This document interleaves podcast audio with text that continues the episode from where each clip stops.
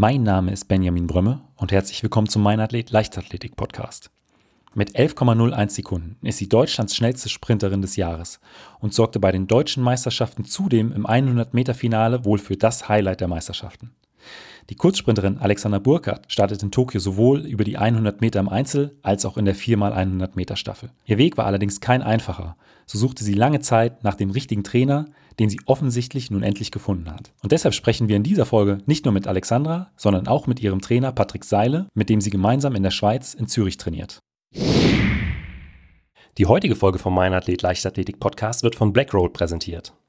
Eine der häufigsten Fragen, die ich im Podcast stelle, ist: Was machst du denn für deine Regeneration? Und die wahrscheinlichste Antwort dazu lautet: An allererster Stelle steht natürlich immer Schlaf. Schlaf. Schlaf. Mittagsschlaf. Schlaf. Zum Thema Schlaf und Regeneration gibt es unzählige Studien, die belegen, dass bei zu wenig oder zu schlechtem Schlaf die Leistungsfähigkeit sinkt. Und ganz ehrlich, um auf diese Schlussfolgerung zu kommen, braucht man eigentlich keine wissenschaftlichen Studien. Deshalb hat sich Blackroll in jüngster Zeit auch mit Produkten beschäftigt, die den Schlaf verbessern sollen. So zum Beispiel das Blackroll Recovery Pillow. Ich habe das Kissen jetzt seit über einem Monat und werde es definitiv nicht mehr hergeben. Es ist super bequem und durch den temperaturregulierenden Kissenbezug, den ich auch teste, ist das Kissen gerade jetzt im Sommer immer angenehm kühl. Außerdem kannst du das Kissen super klein zusammenfalten und es somit auf Wettkämpfe und auch in Trainingslager nehmen. Denn auf dem eigenen Kissen schläft es sich ja dann doch immer noch am besten.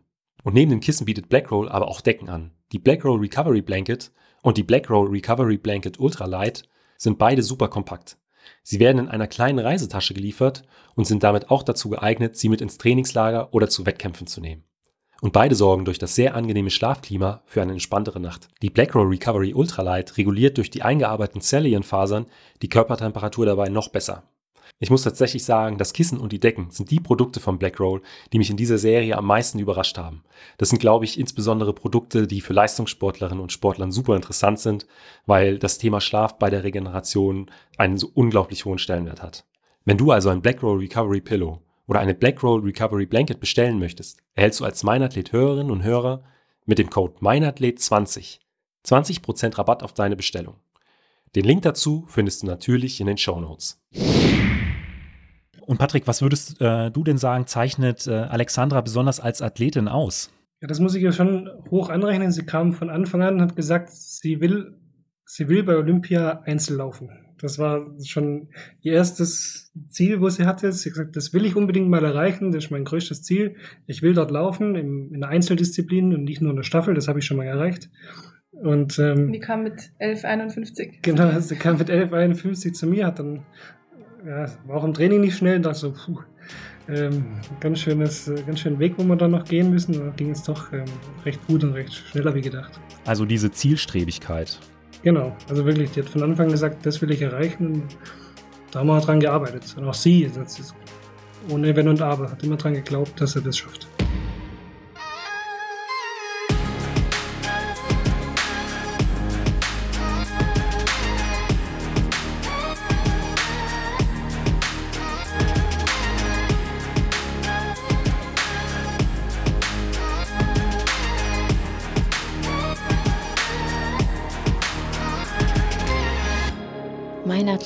Der Leichtathletik-Podcast aus Frankfurt am Main. Herzlich willkommen, Alexandra und Patrick. Servus, hi. Hi, grüß dich. Ja, vielen Dank, dass ihr äh, kurz vor den Olympischen Spielen noch Zeit für ein Interview gefunden habt. Ähm, äh, Patrick, äh, wir kennen uns ja noch aus unserer aktiven Zeit, äh, sind sehr oft gegeneinander gelaufen, haben eben auch noch mal so ein bisschen in den, in den Statistiken äh, äh, gestöbert. Deswegen, Alex, Alexander, noch mal vielen Dank an dich, dass du auch den Vorschlag hattest, den Patrick mit in das Interview mit reinzunehmen. Und ich freue mich, glaube, es gibt ein paar wirklich, wirklich spannende Fragen. Aber meine erste Frage ist immer, die geht auch an dich, Alexandra.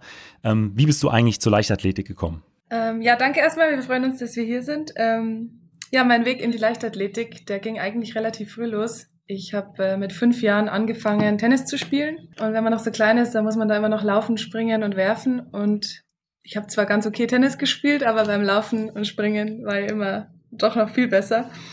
Und so bin ich dann eigentlich ab der ersten Klasse und über die Bundesjugendspiele und so weiter immer mehr in diese Leichtathletik-Schiene gerutscht und habe dann mit neun Jahren angefangen, auch im Verein Leichtathletik zu machen.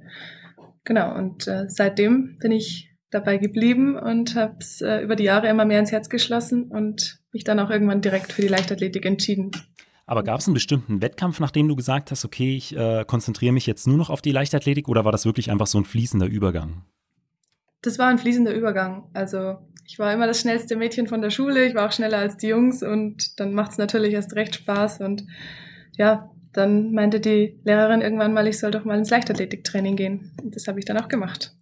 Und was würdest du heute sagen, macht äh, der Kurzsprint äh, insbesondere für dich zu was Besonderem?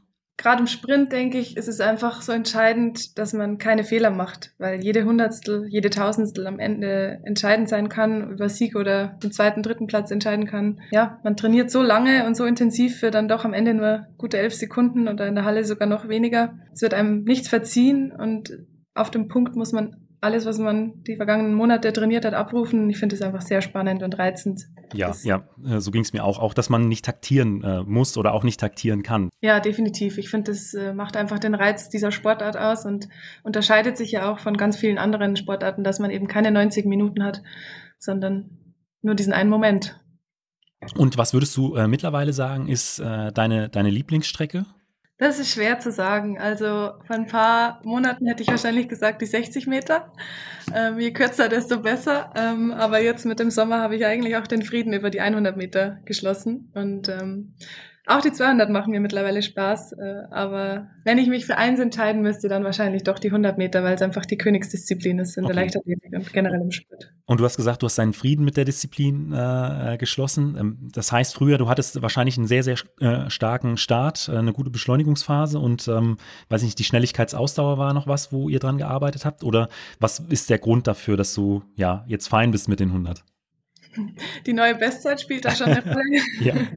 ähm, ja, also ich habe meine Stärken, denke ich, eher im vorderen Teil der 100 Meter. Deswegen liegen mir auch die 60 Meter ganz gut.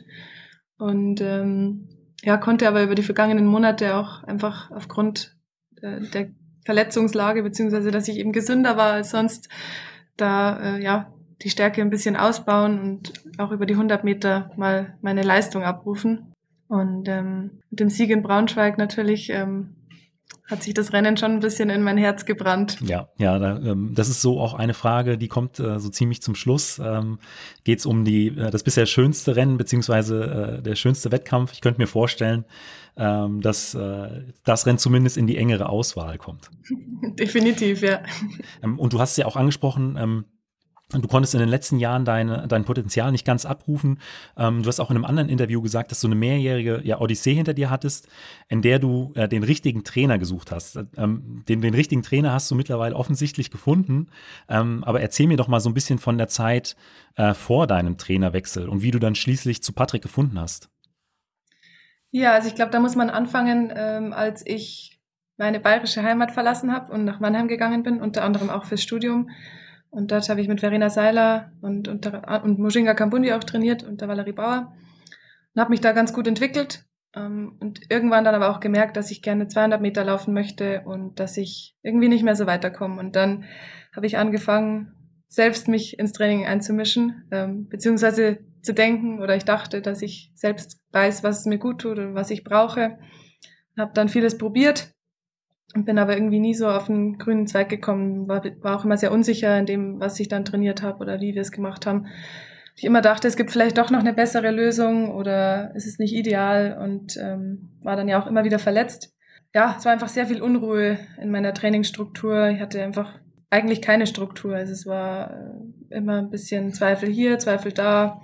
Überlegt, passt es so, ist es richtig so und ich glaube, das lenkt einen einfach ein bisschen ab vom, vom Wesentlichen, von dem, dass man einfach in einen Plan vertraut und den dann so trainiert und absolviert und der dann zielführend ist. Und ja, das Ganze war dann einfach ja ein paar Jahre ein bisschen unsicher und äh, eben auch geplagt von Verletzungen, bis ich mich dann eigentlich im Sommer 2019 äh, mehr oder weniger ein paar Monate ohne Trainer über Wasser gehalten habe und ähm, bin dann aber einige Wochen vor den deutschen Meisterschaften in Berlin mal zu Patrick nach München an den Olympiastützpunkt gefahren. Ähm, wir kannten uns eigentlich vorher noch gar nicht. Und irgendwie hat es gleich gepasst. Also ich habe mich da gleich ganz wohl gefühlt. Es war äh, cool, auch eine Gruppe vor Ort zu haben. Und ähm, so ähm, hat es eigentlich dann mit uns begonnen. Wie kam damals der Kontakt zustande? Eigentlich weiß ich es gar nicht so genau. In Mannheim, am Wettkampf hast du mal angesprochen. Ah, genau, ja, stimmt. In Mannheim, genau.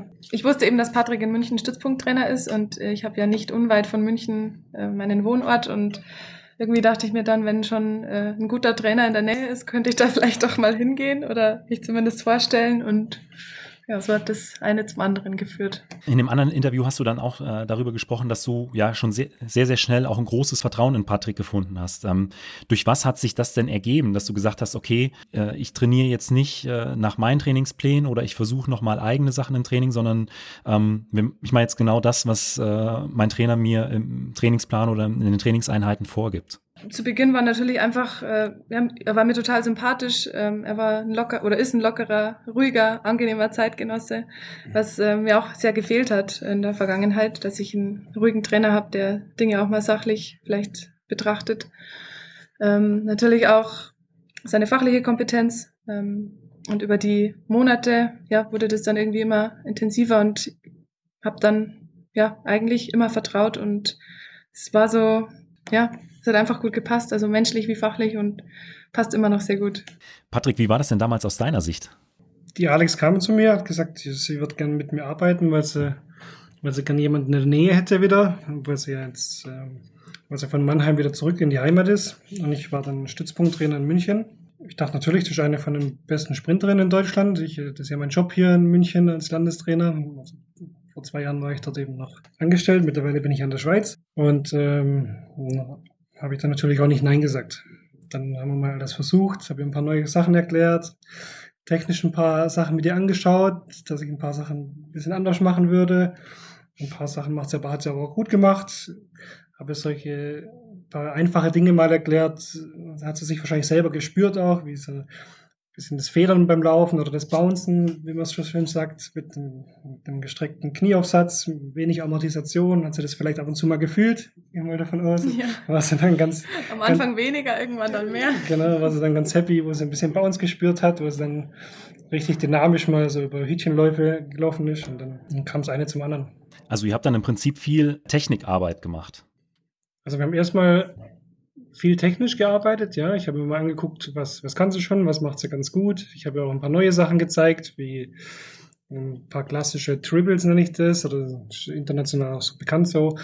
Ähm, wir haben versucht, den Bounce zu spüren, das Federn beim Laufen, also das Laufen mit einem gestreckteren Fußaufsatz, dass man mehr Vorspannung auf dem Fuß hat.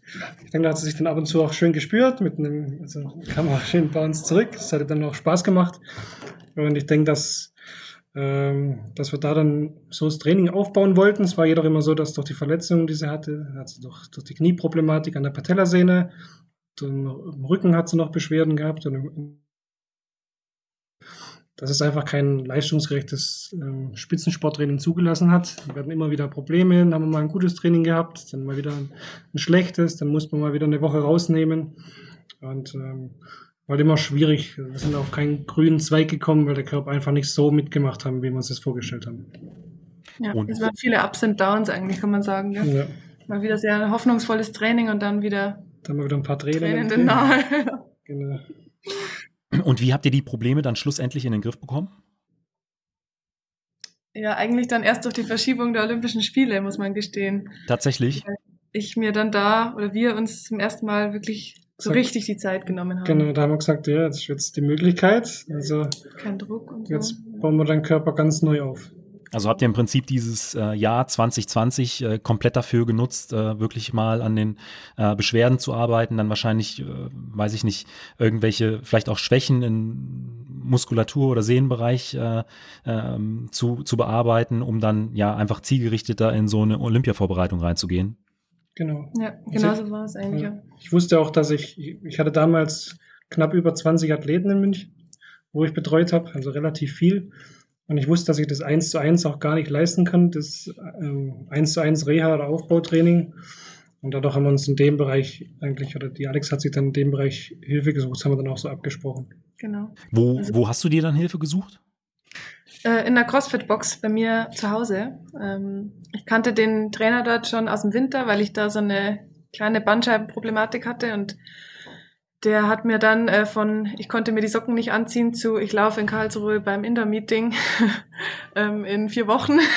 wow. Ähm, genau, also da wusste ich schon, dass er mir helfen kann und ähm, es war halt alles unter Zeitdruck, weil man immer dachte, man muss irgendwie schnell fit werden für irgendwelche Normenzeiten und so weiter.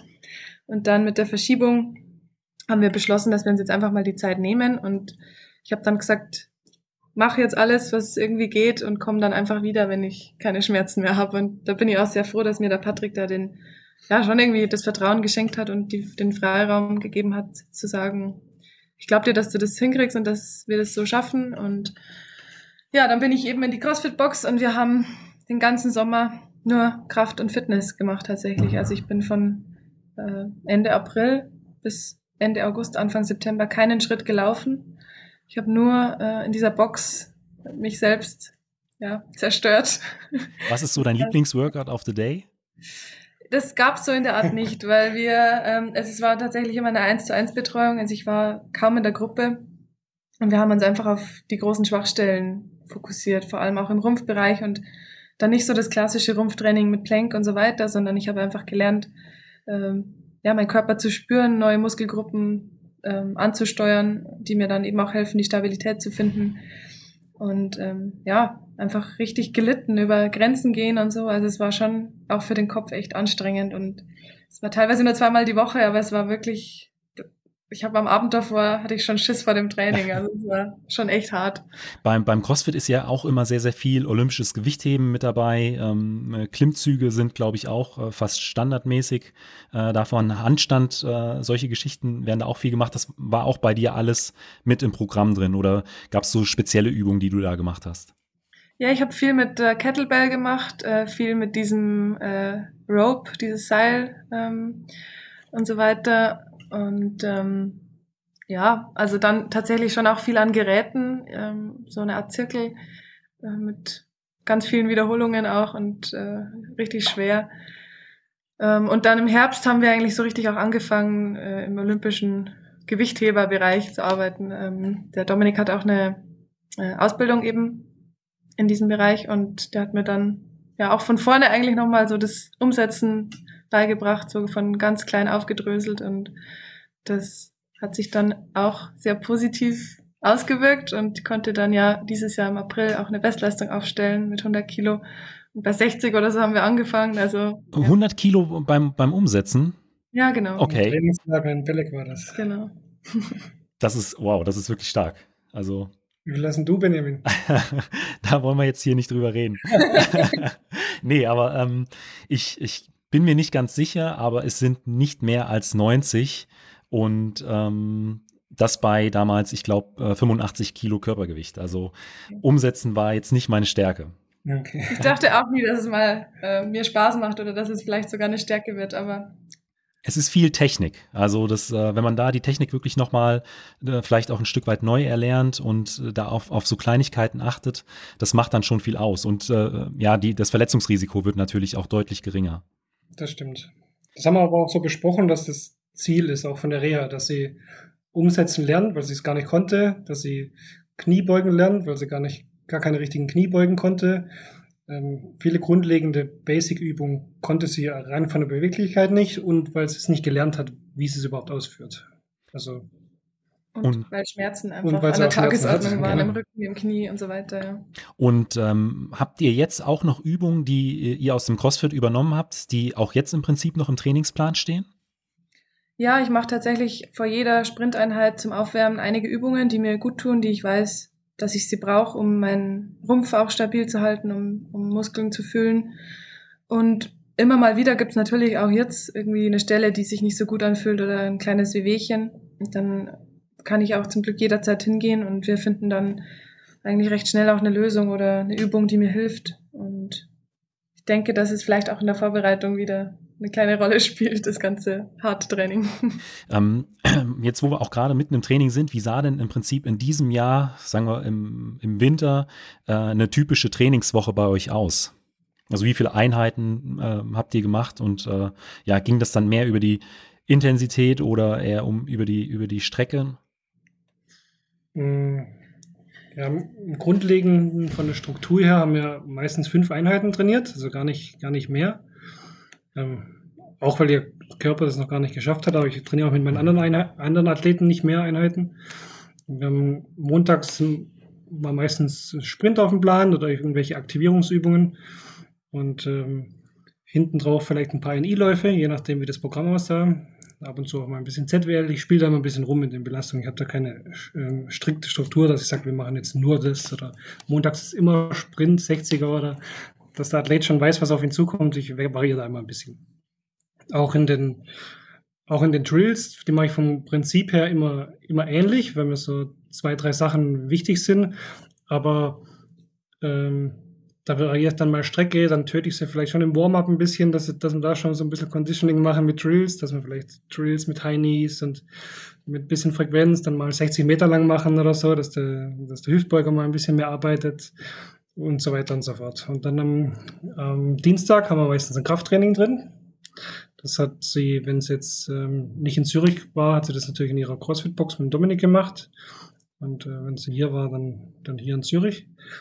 Am Mittwoch ähm, auch ein Sprinttraining, für ein bisschen was längeres. Wir haben vielleicht auch mal ein paar 120er gemacht oder ein bisschen mehr NI-Läufe hinten drauf. Aber wir haben schon immer geschaut, dass wir zweimal die Woche schnell sprinten. Am Donnerstag war meistens ein Off-Day.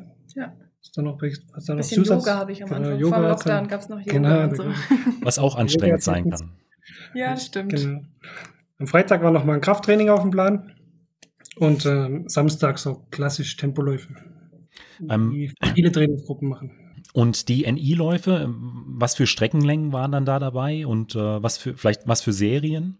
Ja, so 120 bis 200 Meter. Meistens so vielleicht zweimal fünf oder auch zehn am Stück. Und dann mit einer kurzen Pause wahrscheinlich. Genau. Einfach nur ein bisschen untenrum ein bisschen, bisschen arbeiten zum fit werden. Und was war denn da vielleicht so ein, äh, du hast auch die Tempоläufe angesprochen, was war denn, ähm, Alexandra, für dich vielleicht oder ist für dich ein Tempolaufprogramm, bei dem du im Training auch so ein Stück weit schon Wettkampffeeling hast, also wo der Puls dann auch schon ein bisschen höher ist? Also das war definitiv im Trainingslager in Belek, als wir auch ein paar längere Läufe mal gemacht haben und dann davon auch nur zwei. Ähm, ich konnte die glücklicherweise immer mit meinen Trainingskollegen machen, dann war ich nicht alleine. Die haben mich da auch äh, echt motiviert und durch die harten Einheiten gezogen. Allerdings äh, ja, ist man da schon aufgeregt, Stunden vorher. und es erinnert schon an einen Wettkampf, ja. Aber umso schöner ist es dann natürlich, wenn man es geschafft hat und die Zeiten auch gut sind und alle gleich müde sind am Ende. Patrick, dir geht es da wahrscheinlich ähnlich vor solchen äh, Trainingseinheiten, könnte ich mir vorstellen. Ja, ich freue mich eigentlich eher drauf. Ne? Ich bin jetzt mal gespannt, was sie gleich wieder machen oder ob sie sich, ob sie wirklich an Grenzen gehen oder ob sie wieder im Sparmodus laufen, die Athleten. Das ist ja immer so ein bisschen tagesformabhängig ja. auch. Dann wenn natürlich 30 Grad und ein bisschen Rückenwind hast im Trainingslager, dann kommen manchmal auch schöne Zeiten raus. Da freut man sich dann auch drüber, wenn das Training funktioniert. Natürlich immer ein bisschen spannend, was gerade jetzt dann rauskommt, vor allem wenn es April ist oder so, kurz, kurz bevor es dann im Mai schon losgeht hofft man natürlich, dass die Zeiten dann äh, bei den Tempoläufen schon nicht so schlecht aussehen. Und was kommt eigentlich bei euch im Training so für Technik zum Einsatz? Ich habe gesehen, ihr habt ein äh, 1080-Gerät zum Beispiel, ähm, ich glaube in, in Zürich äh, mhm. vor Ort. Spielen darüber hinaus auch noch, weiß ich nicht, andere Sachen, Lichtschranken, Videoaufzeichnungen, solche äh, Sachen ja. damit rein? Oder ähm, was nutzt ihr da? Also den 1080, den 1080 haben wir erst ganz neu. Das war jetzt mal ähm, da wollten wir noch neue Akzente setzen, jetzt kurz vor Olympia, den ich auch mit Athleten hier vom LC Zürich benutze. Und sonst benutze ich eigentlich relativ wenig Technik. Also ich, ich habe meine Stoppuhr in der Hand und äh, stopp da immer die 60 Meter Zeiten raus. Also wir laufen bestimmt einmal die Woche irgendwelche 60er. Und dann weiß ich eigentlich, wie gut meine Athleten gerade drauf sind. Ich habe, ähm, weiß gar nicht, habe ich das letzte Jahr, ich glaube, ich habe null Mal eine Lichtschranke aufgestellt. Also mit keinem von meinen Athleten. Okay. Und das wird, äh, ich, äh, bei uns war das immer so, äh, wir sind unserem Trainer jetzt vielleicht nicht auf die Nerven gegangen damit, aber ähm, manchmal war es dann auch schon interessant, durch, die, durch die Lichtschranke zu laufen. Ähm, aber nochmal kurz zurück zu dem 1080-Gerät. Ich glaube, viele kennen das noch gar nicht. Vielleicht kannst du da kurz erklären, ähm, was man damit genau machen kann. Ja, das ist ein relativ neues Gerät, würde ich mal sagen. Ähm, auch relativ high-tech und sehr teuer wo man einfach zugunterstützt laufen kann und auch mit, mit Widerstand. Und man hat verschiedene Variationsmöglichkeiten im Widerstand, dass man zum Beispiel am Anfang mit relativ starkem Widerstand aus dem Block raus beschleunigt und der dann sukzessiv ähm, schwächer wird, sozusagen, dass man dann auch in der Pickup-Phase ein bisschen schneller arbeiten kann und das Technikbild gut implementieren kann. Man kann aber auch ähm, mit einem konstanten Zug arbeiten. Ja, das ist dann so ein bisschen der Unterschied zum, zum ZWL, also zum, zum Schlittenlauf. Der hat am Anfang natürlich ein bisschen mehr Reibung und wenn der mal im Laufen ist, hat er ein bisschen weniger. Aber das kann man alles ganz genau einstellen. Bei wie viel Metern pro Sekunde will ich welche, äh, welchen Widerstand haben. Ich kann ähm, rauslesen, wie viel Energie der Athlet in den Lauf rein, reingibt. Ich kann die 30 Meter Zeit daraus nehmen. Ähm, ist mir aber alles gar nicht so wichtig. Mir geht es eher wirklich um den technischen Aspekt von dem Gerät, was sie damit, damit machen, je nachdem, was ich dann für Kiloangaben da rein, rein hack in den Computer. Alexandra, wie ist äh, für dich das Laufgefühl mit, äh, wenn du, da hat man, glaube ich, einen Hüftgurt um, wenn man da, damit sprintet? Ja, genau. Also man hat den Widerstand an der Hüfte. Und ähm, ja, es ist schon ähnlich natürlich zum normalen Zugwiderstand, Zugwiderstandsschlitten. Aber ähm, ja, also es ist halt gleichmäßig, beziehungsweise kann man ja auch verändern, ähm, ab wann der Widerstand mehr oder weniger wird. Ähm, ja, und generell mag ich so Trainings einfach sehr gern. Also alles, was Startbeschleunigung ist äh, und der Widerstand kommt mir, glaube ich, auch ein bisschen zugute, weil ich einfach, ja, sehr viel Kraft habe und die, glaube ich, ganz gut äh, in der Beschleunigung auf die Bahn kriege. Deswegen sind es eigentlich Einheiten, die mir sehr, sehr viel Spaß machen und ähm, bei denen man, glaube ich, auch gut technisch arbeiten kann. Und arbeitet ihr darüber hinaus äh, eigentlich auch mit äh, Biomechanikern zusammen? Weil ich sag mal, ähm, Kraft ist ja das eine, aber ähm, die Kraft im richtigen Winkel dann auch auf die Bahn zu bringen, äh, das andere. Und da gibt es auch immer mehr Leichtathletinnen und Leichtathleten, die, die mit Biomechanikern zusammenarbeiten. Ähm, ist das bei euch ähnlich? Ähm, also dadurch, dass ich im Bobsport auch noch viel unterwegs bin und dort äh, Dr. Tobias All macht, ähm, tausche mich schon recht häufig mit, mit ihm aus. Ne? Also wir schicken uns dann mal Videos hin und her oder nach jedem Wettkampf gibt es eigentlich kurz ein Telefonat, wo er mich kurz anruft oder ich ihn mal schön anrufe, wenn irgendwas in Deutschland stattfindet. Er ist mir dann auch so freundlich und schickt mir dann immer die Auswertung von der Alexandra durch, dass ich weiß, ähm, wie schnell war sie über die 30 Meter, wie waren die Beschleunigungswerte, ähm, wie sehen die letzten 40 Meter wieder aus, was müssen wir da wieder noch äh, machen, dass das wieder ein bisschen besser und ähm, dadurch, dass ich selber früher in der Biomechanik gearbeitet habe, kenne ich mich schon ein bisschen auch aus. Ich habe auch so ein 3D-Mo gearbeitet im, im Laufbereich. Ich bin dann schon immer froh, wenn es dann wieder Feedback vom Tobi mal wieder gibt. Und Patrick, was würdest äh, du denn sagen, zeichnet äh, Alexandra besonders als Athletin aus? Ja, das muss ich ja schon hoch anrechnen. Sie kam von Anfang an und hat gesagt, sie will, sie will bei Olympia Einzel laufen. Das war schon ihr erstes Ziel, wo sie hatte. Sie hat gesagt, das will ich unbedingt mal erreichen. Das ist mein größtes Ziel. Ich will dort laufen in, in der Einzeldisziplin und nicht nur in der Staffel. Das habe ich schon mal erreicht. Und ähm, die kam mit 11,51. Genau, sie kam mit 11,51 zu mir, hat dann ja, war auch im Training nicht schnell und dachte so, puh, ähm, ganz schönes, ganz schönen Weg, wo wir dann noch gehen müssen. Da ging es doch ähm, recht gut und recht schneller wie gedacht. Also diese Zielstrebigkeit. Genau, also wirklich, die hat von Anfang gesagt, das will ich erreichen und da haben wir dran gearbeitet. Und auch sie, das ist ohne Wenn und Aber, hat immer dran geglaubt, dass er das schafft. Ähm, und Alexandra, du trainierst ja jetzt bei Patrick, aber trainierst du alleine da oder ähm, trainierst du innerhalb einer Trainingsgruppe? Nee, wir trainieren in einer richtig coolen Gruppe. Also ähm, wir haben zum Beispiel Silvan Vicky, der jetzt auch Schweizer Meister über die 100 Meter geworden ist in der Gruppe. Äh, Anfang äh, Anfang November hat auch noch Mujinga bei uns trainiert, bis er sich verletzt hat am Fuß. Ähm, und äh, noch ein paar echt gute Schweizer Nachwuchsathleten, die jetzt auch gerade bei den U20 und dann U23 Meisterschaften starten. Also wir haben echt eine coole Gruppe und vor allem einfach auch eine ja, tolle Atmosphäre irgendwie. Also alle möchten arbeiten, möchten was erreichen. Ähm, ja, und sind irgendwie motiviert. Das ist cool. Also äh, Gruppe ist zum einen leistungsstark, aber auch die Stimmung passt. Auf jeden Fall, ja. Gerade wenn äh, Markus Fuchs ist aktuell auch hier, er ist einfach äh, ja ein witziger Typ. Äh, ja, wir sind irgendwie immer für Späße aufgelegt ähm, und haben ja eine gute Stimmung, was schon, glaube ich, echt wichtig ist, dass das passt. Fällt dir da spontan vielleicht auch eine lustige Anekdote aus äh, einer Trainingseinheit ein? Oh, es gibt immer lustige Trainings. Ich weiß jetzt gar nicht, was, äh, äh, was Spezielles tatsächlich nicht. Oder fällt dir was ein? Aber es ist so vom Grund, von der Grundstimmung her, ist, äh, gibt es äh, ja. oft ein kleines Highlight. Auf jeden Fall. Irgendwer hat auch immer eine große Klappe oder Oder irgendwer kommt zu spät, kommt eine halbe zu Stunde. spät. Das gibt's auch. Wir werden jetzt mal eine Kasse einführen, haben wir vor ein paar Tagen beschlossen, weil da können wir, glaube mal ganz gut essen gehen. Ja, davon. genau. So eine Kaffeekasse für zu spät kommen oder die Spikes vergessen. Oder so. genau.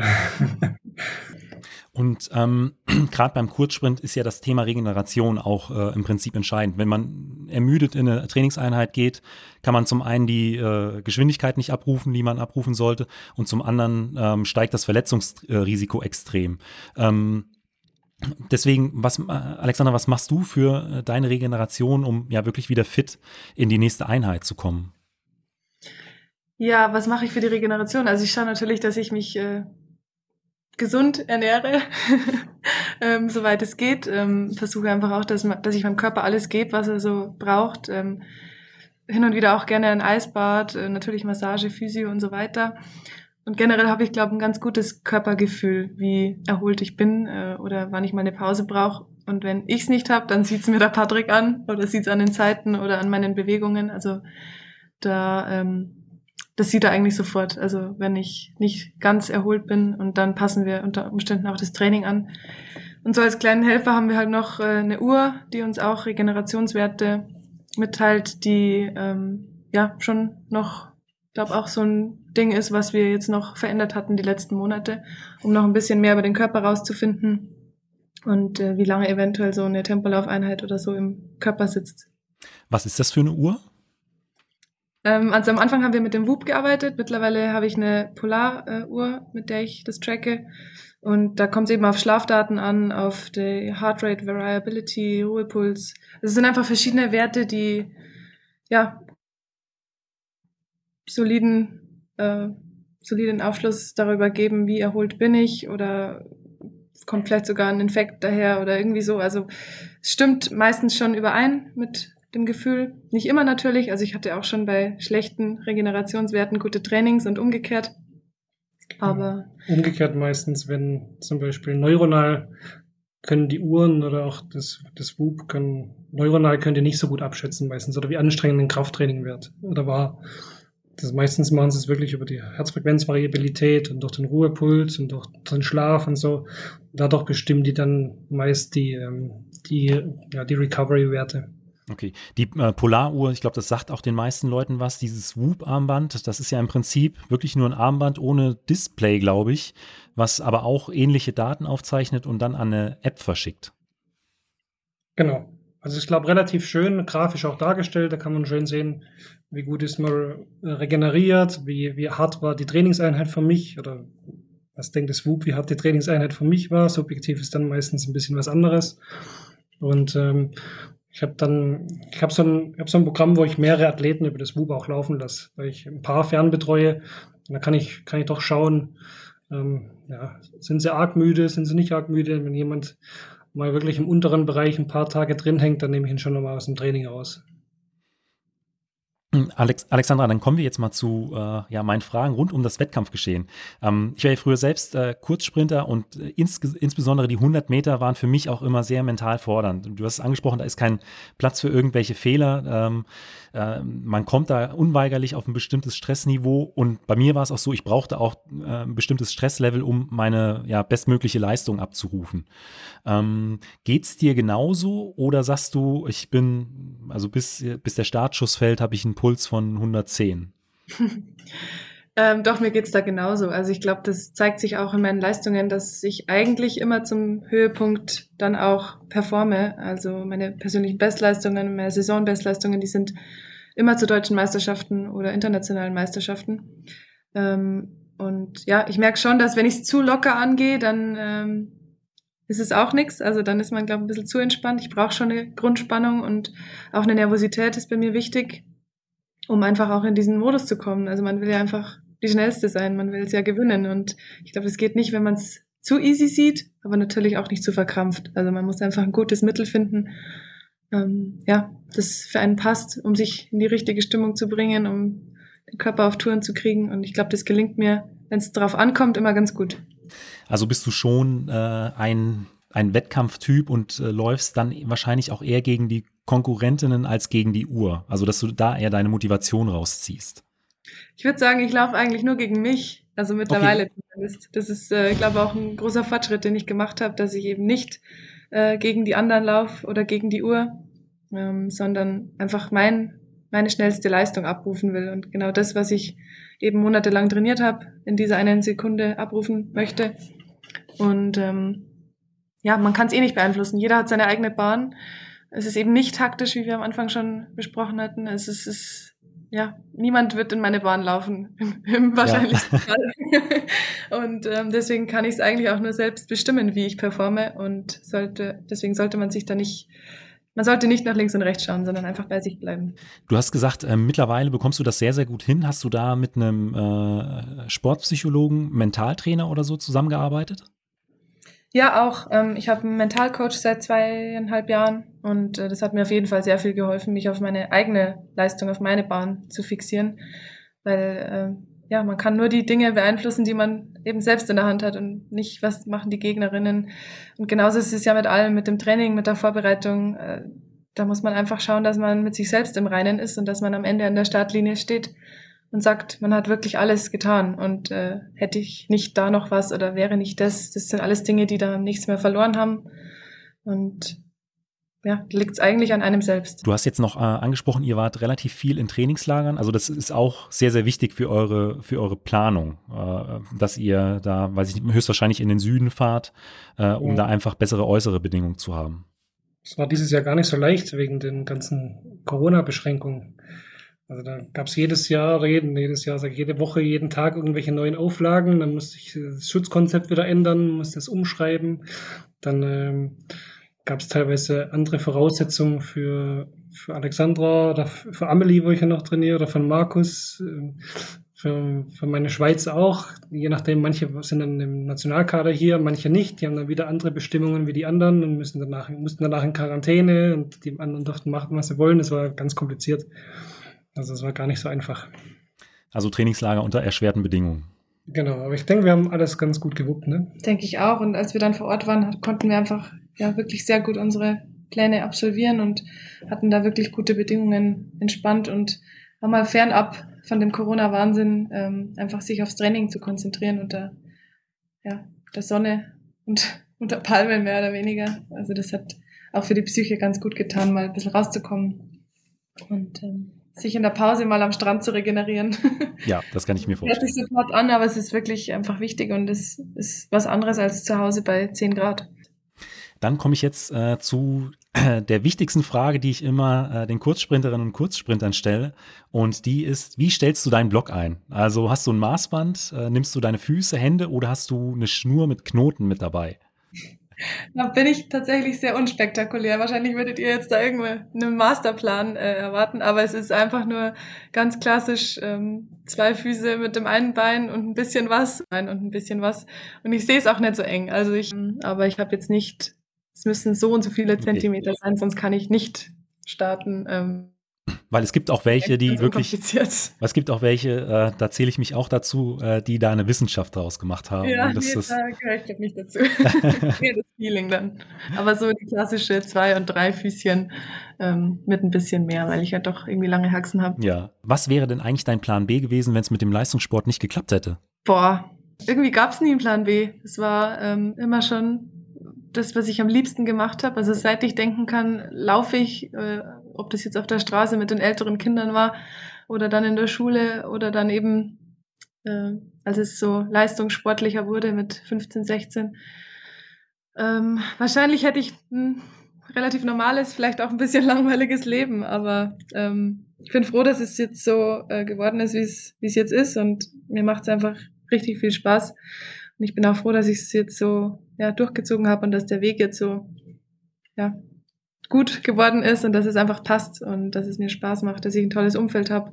Ich hatte die gleiche Frage auch Simon Boch gestellt und äh, der hatte mir erzählt, dass er auch schon immer nur Leistungssportler werden wollte. Also und da irgendwann gab es mal eine Berufsberatung in der Schule und äh, da hatte den ja äh, Firmenleuten dann auch nur gesagt, ähm, das im Prinzip interessiert mich das nicht.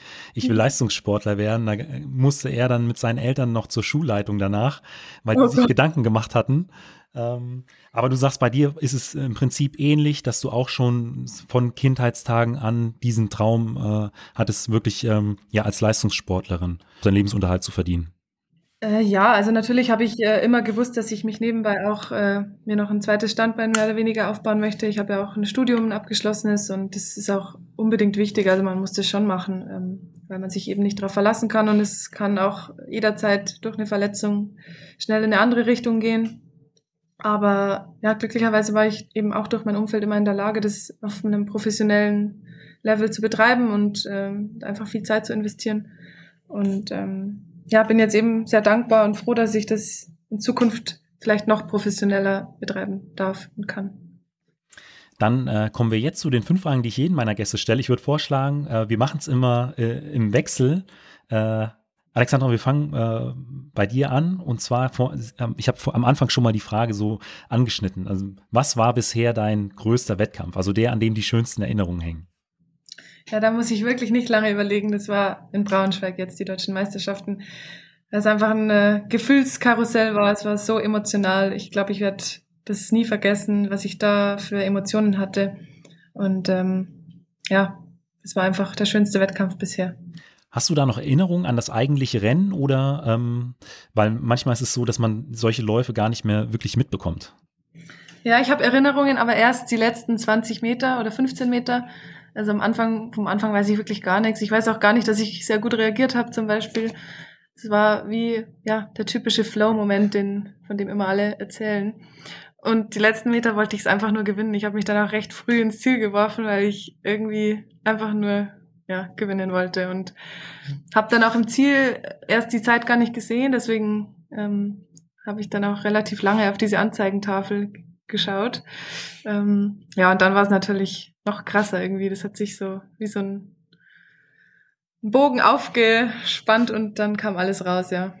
Und äh, ich habe in diesem Jahr auch eine, eine kleine Highlight-Folge zu den, zu den deutschen Leichtathletikmeisterschaften gemacht und ähm, das war, äh, dein Sieg über die 100 Meter war absolutes Highlight von, äh, von diesen Meisterschaften. Auch danach das Interview, äh, ich glaube im, im ZDF war das, äh, super sympathisch. Man hat einfach gemerkt, äh, ähm, ja, mit wie, mit wie viel Leidenschaft du dabei warst und was dir dieser Titel bedeutet hat. Also das war schon auch als Zuschauer extrem cool anzusehen.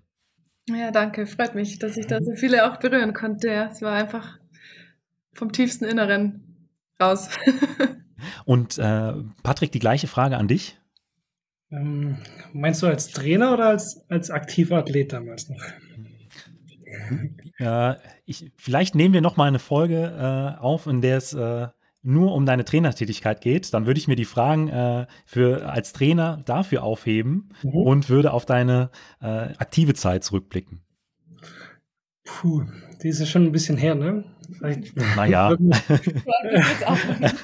würde mal sagen, mein, mein, mein letzter Lauf war bei den deutschen Meisterschaften die 4x100 Meter Staffel mit, mit Sindelfingen. Da bin ich auch aus der kalten Hose rausgerannt, weil ich gar nicht dachte, dass ich überhaupt laufen muss. Und die haben nur gefragt, ob sie mich als Ersatz draufschreiben dürfen. Und dann dachte ich, ja, macht, macht das ruhig. Dann, dann, dann habt ihr da abgesichert. Und dann musste ich im Endeffekt wirklich laufen. Dann sind wir noch irgendwie Fünfter geworden oder sowas. Ähm, und ähm, ich habe es auch mal mit den 400 Metern versucht. Ich weiß nicht, ob du das mal versucht hast. Ja. Und dann bin ich bei Landesmeisterschaften im Vorlauf so richtig schön gestorben am Vortag. Und ich dachte, wie, wie zur Hölle soll ich am nächsten Tag diese 400 Meter laufen? Und ich habe gekotzt, ich lag in der Ecke, ich habe eine Dreiviertelstunde gebraucht, bis ich wieder aufstehen konnte. Und dann war es am nächsten Tag einfach viel schneller und äh, es hat mir gar nichts ausgemacht das war irgendwie ein cooles Erlebnis. Und ähm, Alex, auf der anderen Seite, ähm, zum Sport gehören ja nicht nur Höhen, sondern auch Tiefen. Was war denn, weiß ich nicht, vielleicht ein besonders schwieriger Wettkampf oder einer, an dem du auch ein bisschen länger zu knabbern hattest? Um, ähm, das weiß ich gar nicht so genau. Also es war einfach generell, glaube ich, immer schwierig, wenn ich nicht ähm, schmerzfrei laufen konnte. Also weder schmerzfrei trainieren konnte, noch dann im Wettkampf schmerzfrei war, weil ich mich doch dann irgendwie versucht habe, immer hinzustellen und es doch irgendwie rumzukriegen, dass ich es doch irgendwie schaffe. Weil man hat ja im Training immer mal wieder so Lichtblicke, wo es gut funktioniert und dann denkt man, ja, vielleicht kann ich eben doch diese 11.20 laufen oder diese 11.30 und dann war es doch wieder eine 11.50.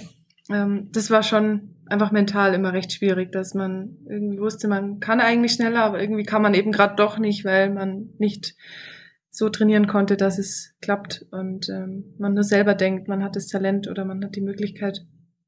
Also gibt es da eigentlich nicht so den einen Wettkampf, der schwierig war, sondern es waren einfach ja schwierige Jahre, muss Ja. ich sagen, leider. Und Patrick, bei dir? Mein schwierigster Wettkampf. Auch der von vorher, auch die 400. ja, es war vielleicht ein anderer. Früher gab es mal die, die andere Fehlstartregel noch, ne? wo Ja. man noch einen Fehlstart machen durfte. Und ich habe damals in irgendeinem Finale zweimal einen Fehlstart gemacht. Oh Gott. Das war einfach bitter. da bin ich dann heimgefahren und dachte so, ja, wow, zwei Stück hintereinander. Das gleiche ist mir aber auch mal passiert. Also ich fühle mit dir. Dann kommen wir jetzt aber noch mal kurz zurück äh, zum Training. Ähm, äh, Alexander, was sind denn so Trainingseinheiten, auf die du dich ganz besonders freust? Auf die Start- und Beschleunigungstrainings. Ähm, die mag ich einfach besonders gerne. Man kann sich da richtig Zeit nehmen, auch äh, an technischen Feinheiten zu arbeiten. Man merkt sofort, wenn man was besser umgesetzt hat oder wenn es besser gelaufen ist. Und ja, ich finde, man kann da einfach mit Feedback am besten arbeiten, weil man da ja jetzt auch nicht so, also es ist jetzt nicht, ob man jetzt sechs oder acht Starts macht, ähm, es funktioniert ja, es ist ja nicht so, dass man dann da tot ist, sondern man kann sich da richtig schön Zeit nehmen und ähm, so richtig reinfühlen. Das macht mir eigentlich am meisten Spaß. Und äh, startest du dann alleine oder äh, gegen andere aus deiner Trainingsgruppe? Das ist unterschiedlich. Also wenn ich in der Schweiz bin, dann machen wir es hin und wieder auch zusammen oder zumindest dann in der Gruppe. Ähm, wenn ich zu Hause bin, dann bin ich natürlich ein bisschen mehr auf mich selbst gestellt. Äh, muss ich es eventuell filmen äh, oder einfach in mich selbst reinhören. Und ich glaube aber, dass es mir auch ganz gut tut. Ähm, ja, man braucht einfach ein gutes Gefühl für seine Bewegung und da muss ich mich selbst hinterfragen und mir selbst das Feedback geben und äh, deswegen auch sehr konzentriert sein. Ich glaube, das kann ich auch ganz gut. Also das äh, ist mir zwar lieber in meiner Gruppe, aber es geht auch hin und wieder alleine. Und Patrick, bei dir?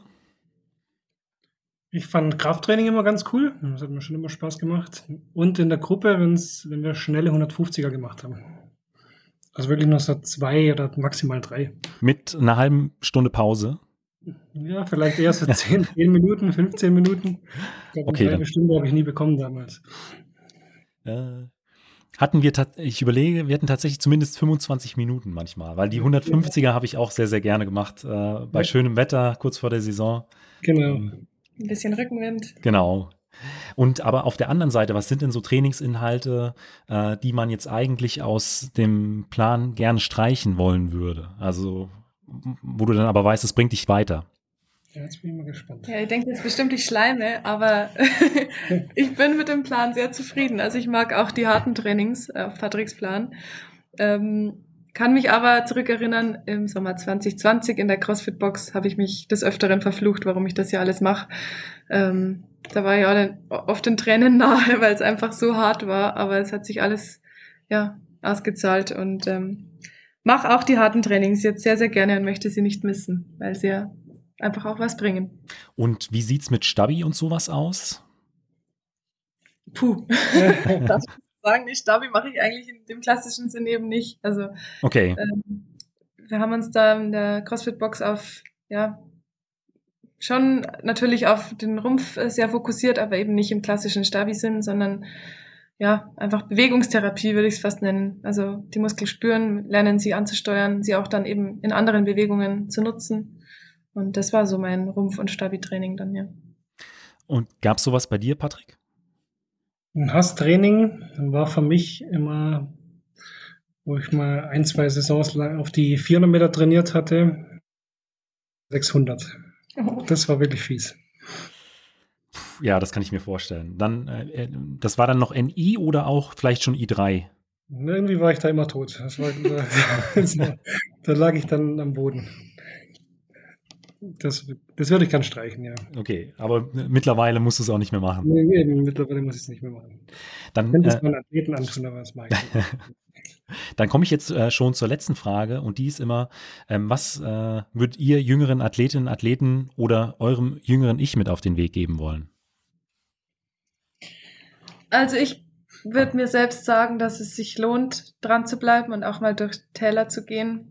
Ähm, und dass man aber sich schon auch immer hinterfragen muss. Also ich glaube, dass es keinen Sinn macht, jahrelang das Gleiche zu machen und zu erwarten, dass irgendwas besser wird, wenn man merkt, man kommt nicht weiter.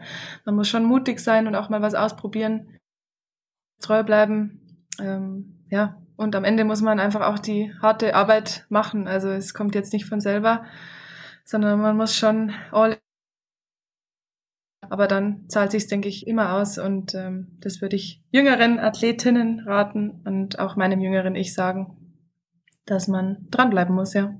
Mutig sein und dranbleiben. Patrick? Hm, würde ich da Alex auf jeden Fall zustimmen, das sehe ich genauso. Hinzufügen würde ich vielleicht noch, dass man definitiv an sich glauben soll. Also ich habe das oft bei jüngeren Athleten oder auch generell Athleten von mir, dass die nicht hundertprozentig an ihre Fähigkeiten glauben, dass die immer noch Zweifel im Kopf haben, ob sie überhaupt äh, die Möglichkeit haben, an einer Europameisterschaft teilzunehmen. Kann ich überhaupt Erster werden bei einer Deutschen? Ist das möglich? Oder kann ich zu den Olympischen Spielen? Geht sowas überhaupt? Und da denke ich mal, oder denken, dass, dass es machbar ist. Und dann, dann, dann gehen solche Sachen auch. Ich denke, wenn man sich da vorher limitiert, dann hat man schon Angst im Kopf am Startblock, ah, ich, ich schaffe es jetzt sowieso wieder nicht oder ich werde jetzt sowieso nicht Erster, dann äh, funktioniert das auch nicht. Ich denke, sowas ist, ist schon wichtig. Das hatte ich früher selber vielleicht als Athlet auch ein bisschen, ähm, wo ich mich, denke ich mal, auch selber limitiert habe, wo ich wusste, ja, ich bin, ich mache noch nicht so lange Leichtathletik, ich habe damit spät angefangen. Die anderen machen das schon seit sie 18, ich, so gut werde ich nicht. Und habe mich dadurch auch selber ein bisschen limitiert. Alexandra und Patrick, vielen Dank für dieses Interview. Danke dir. Danke dir. Falls euch die Folge gefallen hat und ihr den Meinathlet Leichtathletik Podcast unterstützen möchtet, gebt mir doch einfach eine Bewertung auf Apple Podcast, erzählt euren Freunden davon oder schreibt mir über Instagram oder per E-Mail. Vielen Dank und bis zum nächsten Mal.